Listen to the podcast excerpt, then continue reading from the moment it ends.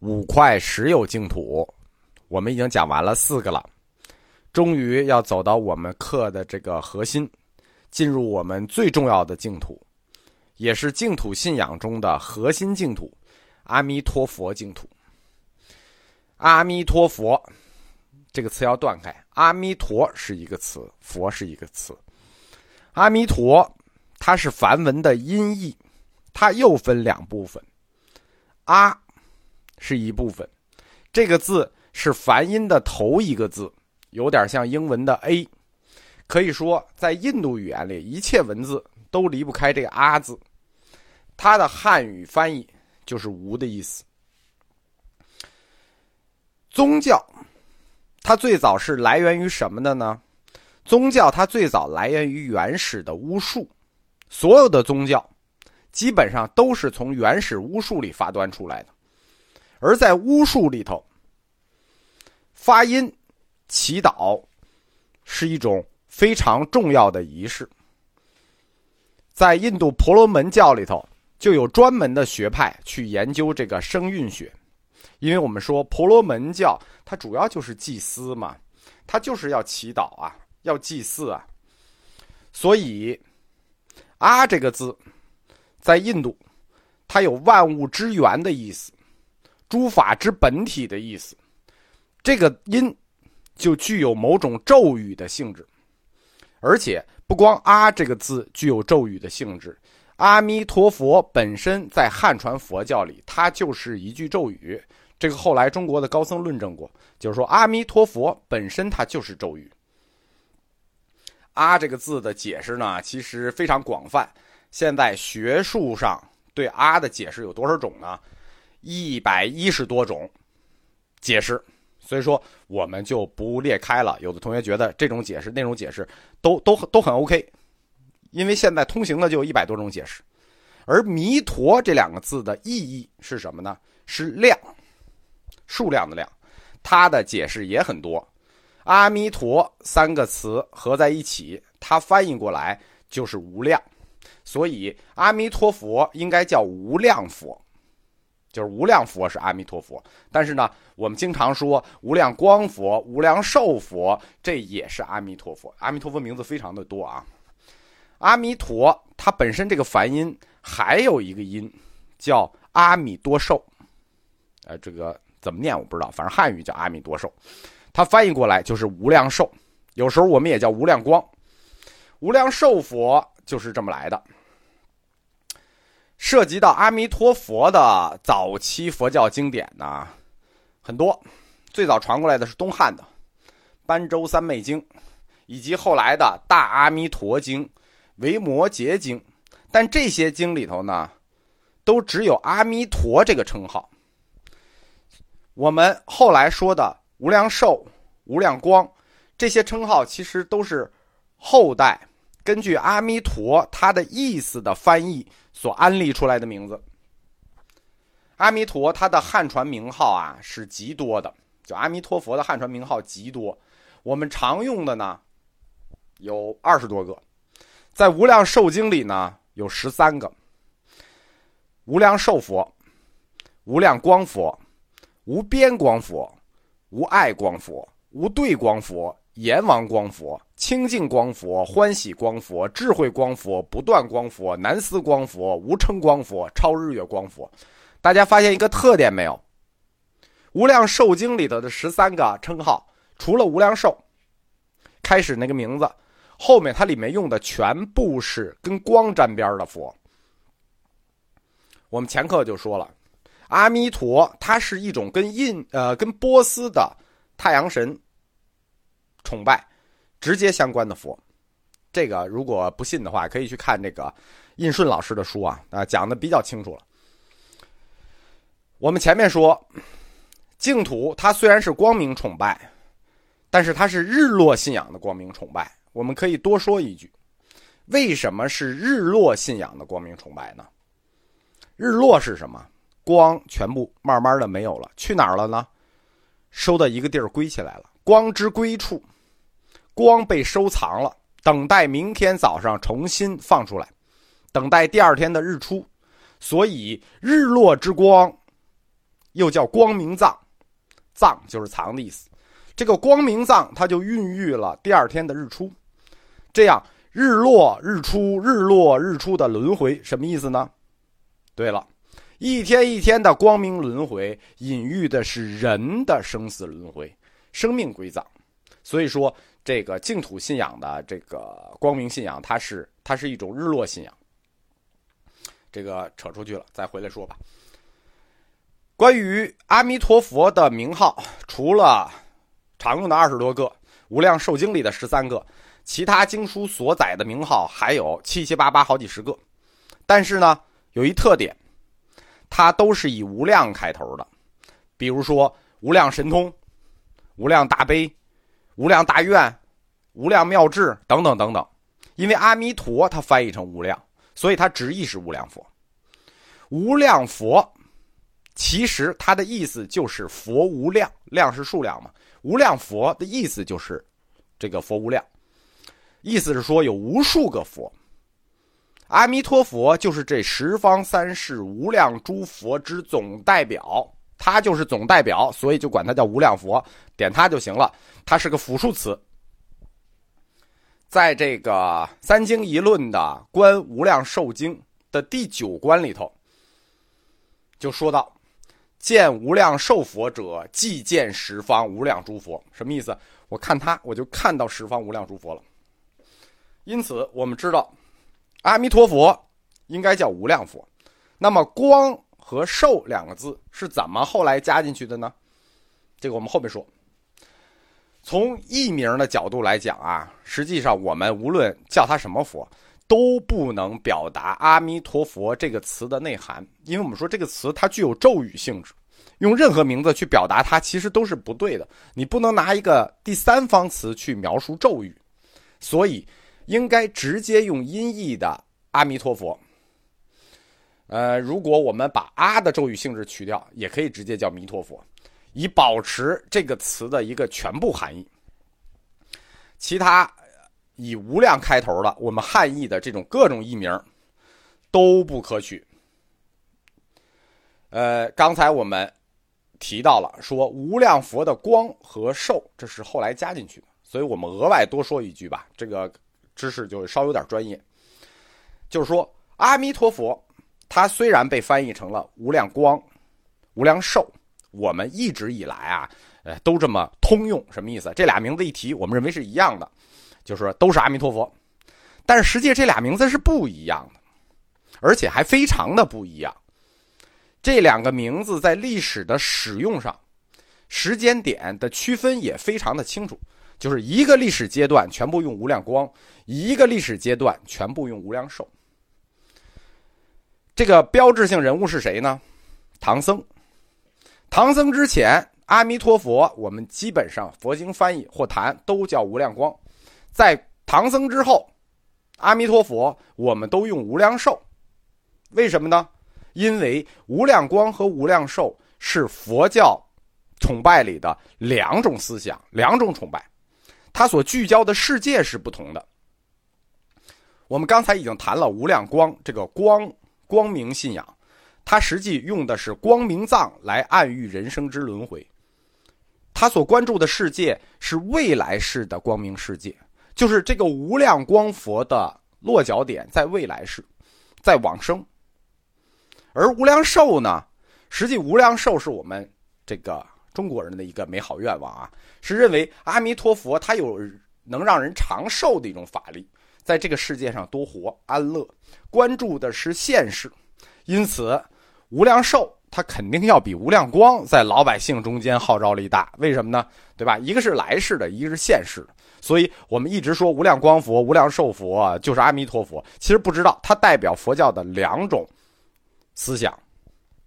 我们见面称这无量寿佛，实际就有点这个祝你没灾没病啊、健康长寿啊这个意思。所以自唐僧以后，中国这个汉译用无量说阿弥陀佛的时候，一般都用无量无量寿。嗯，这是个专业知识啊，我们绕回去说吧。在大乘的汉传经论里头，涉及到阿弥陀佛和他净土的书极多，有两三百本、两三百部，数量极大。最早传入汉地，宣扬阿弥陀佛信仰的是大家熟悉的东汉的支谶，他翻译的那个《般州三昧经》。我们在前面佛教通史课里大概过了一下般州三昧。般州三昧它是大乘禅的一种，我们其实日常打坐修行那是小乘禅。般州三昧是一种大乘禅，小乘禅是坐着，大乘禅大部分是运动，就是不停的念佛，绕着圈绕着佛像走念，不停的念佛，把自己念晕为止，最终就看到佛现前立。什么叫佛现前立？就佛站在你前面，念佛看到佛。这是大乘禅啊，这是一种很高的境界，就叫般舟三昧。般舟三昧是这么说的，他经里是这么说的：说一心念若一昼夜，若七日七夜，见阿弥陀佛，用时念佛故，当生阿弥陀佛佛国。就是说，你连着念阿弥陀佛七天七夜，只要你诚心念，你就能看见他站在你眼前。那么你死了以后，你也会往生阿弥陀佛净土。所以，这本最早传来的阿弥陀佛的呃，跟阿弥陀佛相关的经书，就是《般舟三昧经》，也翻译成《佛立三昧经》，就是你这么念，它就立在这儿了。般舟呢，梵文就是现前的意思，就是他站在你眼前。如果依据此经修行，依据《般舟三昧经》修行啊，并不是说你只能看见阿弥陀佛站在你跟前，它是理论上是可以看见一切佛站在你跟前。你专念药师佛也可以，你专念观音也可以，就是说按此经修行，可以让一切佛现前力。这只跟你念的佛有关，而且呢，他说的是一心念若一昼夜，若七日七夜过七日后。实际上，这念七昼夜是最短的，最短的七昼夜你能看见，有念三十昼夜的，有念四十九昼夜的，有念九十昼夜的，就是说还有那个。呃，历史上最多的是念了三年，呃，念了三年才看见的。总之，就是要念到你看见为止，别停。这是我们汉地第一次从外域介绍来阿弥陀佛，同时也直接介绍来了修行方法，对吧？你阿弥陀佛信仰给你介绍了，净土信仰给你介绍了，修持方式也给你介绍了，对吧？你就照着做就行了，so easy。只要你这个身体顶得住，你就可以干。涉及到阿弥陀佛的经书类型如此之多啊，二三百部，但是呢，那你看不过来的啊。一般我们只看具有代表性的，而且具有代表性的经呢还挺少的，只有四本被定为核心经典的，就是也不能叫只有四本，就是具有代表性的、核心性的净土论的经典四本，叫三经一论，这个非常有名，三经一论。所谓三经，就是《无量寿经》《观无量寿经》《阿弥陀经》，这是三经。一论呢是那本大经《无量寿经》的论，叫《无量寿经论》，这是一论。这就是所谓的三经一论，《无量寿经》《观无量寿经》《阿弥陀经》一论，《无量寿经论》四本这个三经一论就是后世净土宗的主要经典。我们按顺序介绍一下，过一下这个净土宗的这四本主要经典《三经一论》。《三经一论》的第一本，我们最常、最常、最常看的那本，也就是最小的一本，叫《阿弥陀经》。这本经很小，呃，通常被称之为小经，就是因为它小嘛。通行本是鸠摩罗什翻译的，唐僧也翻译过，就是玄奘大师也翻译过啊。后来失忆了啊，非常幸运失忆了。为什么呢？因为这个鸠摩罗什啊，他翻译的东西，大家读过《金刚经》就知道，他翻译的东西都这个言辞比较优美，他自己做过优化。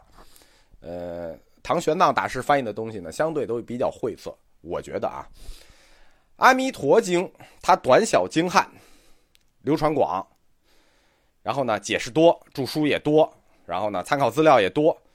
在佛经里头啊，有三本最流行的小经。心经，第二金刚经，第三就是这个阿弥陀经。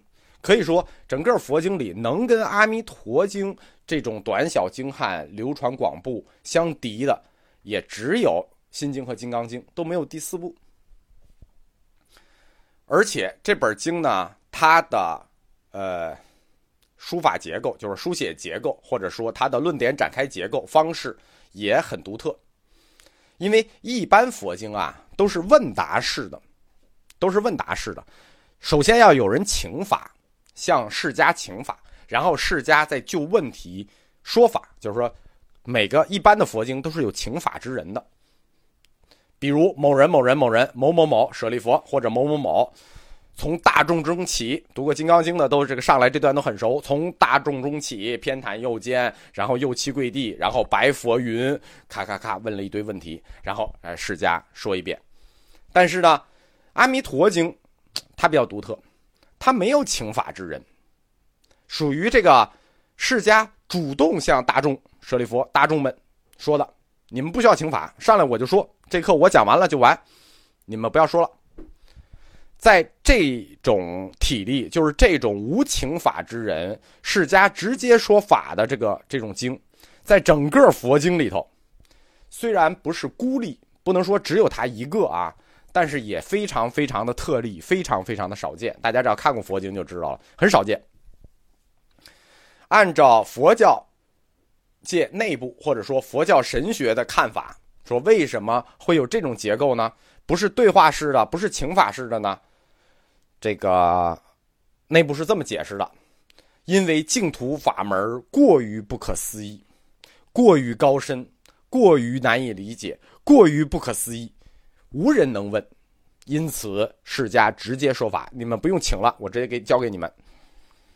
那。三经一论，这是第一本最重要的小经。那有小经就有大经啊。三经一论中的这个三经的第二本，也是整个三经一论中最重要的一本，是无量寿经。无量寿经呢，很显然又叫大经。这本大经就重要了啊，它在历史上有十二个翻译版本。呃，但是呢。这个我们知道，这个崖山之后，这个异族来了，元朝紧接着明朝，对吧？然后清朝，这个可以说中华传统文化断绝吧，不能说断绝，反正断了相当一部分。所以这十二亿本宋元以后，它只存了五本。这在佛教史，就是经书史上有一个专门的词来说这个《无量寿经》的这个存世，叫做“五存七失”。一共十二本，五存七失，七个丢了，五个留着。那这样就会出现一个经书的问题，什么问题呢？就是这本书到底有没有标准版？哪个是标准版的问题？十二个译本，留了五个，丢了七个，那我们和哪个是标准版？这个问题怎么办？那所以在净土经经书里，就有一种独特的经书通行本方式，这种通行本方式叫绘本。什么叫绘本？汇集起来，我们也不知道哪个是哪个。我们把它对着这一句、这一句、这一句，我们都搁在这儿，几种本子汇集起来，合成一本。嗯，比较有名的其实是五套。嗯，最早的是宋朝，呃，宋朝王龙书的《大阿弥陀经》，这个我们也是非常常看。然后剩下的几套呢，都是清朝以后绘的了。早会的只有宋朝的那个王龙书会了一本，剩下的都是乾隆以后的，呃，彭继清会了一本，魏源会了一本，王更新会了一本，近代好像还有一个居士下下什么居士会了一本。有没有单行本的这个《无量寿经》呢？有一套，是康僧凯翻译的，那就非常早，这个时间很早了，呃，紧接着东汉，在三国时期，呃。康僧凯翻译的《佛说无量寿经》，在《无量寿经》里头，我们从前面就说，净土净土来自于本愿。这本《无量寿经》它涉及的很广泛，阿弥陀佛的本愿就在这本经里。这就是它为什么重要，因为构成阿弥陀佛净土的条件，由这本经写成，就是四十八大愿就在这本经里。然后我们说三经一论的第三本，有小经了，有大经了，有核心了，有理论了。那第三本应该是什么？肯定要涉及到具体的宗教实践，对吧？你有无量寿经描述了四十八大愿的净土，紧接着你得告诉我们怎么去啊，怎么修行啊，对吧？怎么展开这个宗教实践啊？这就是三经一论的第三本《观无量寿经》。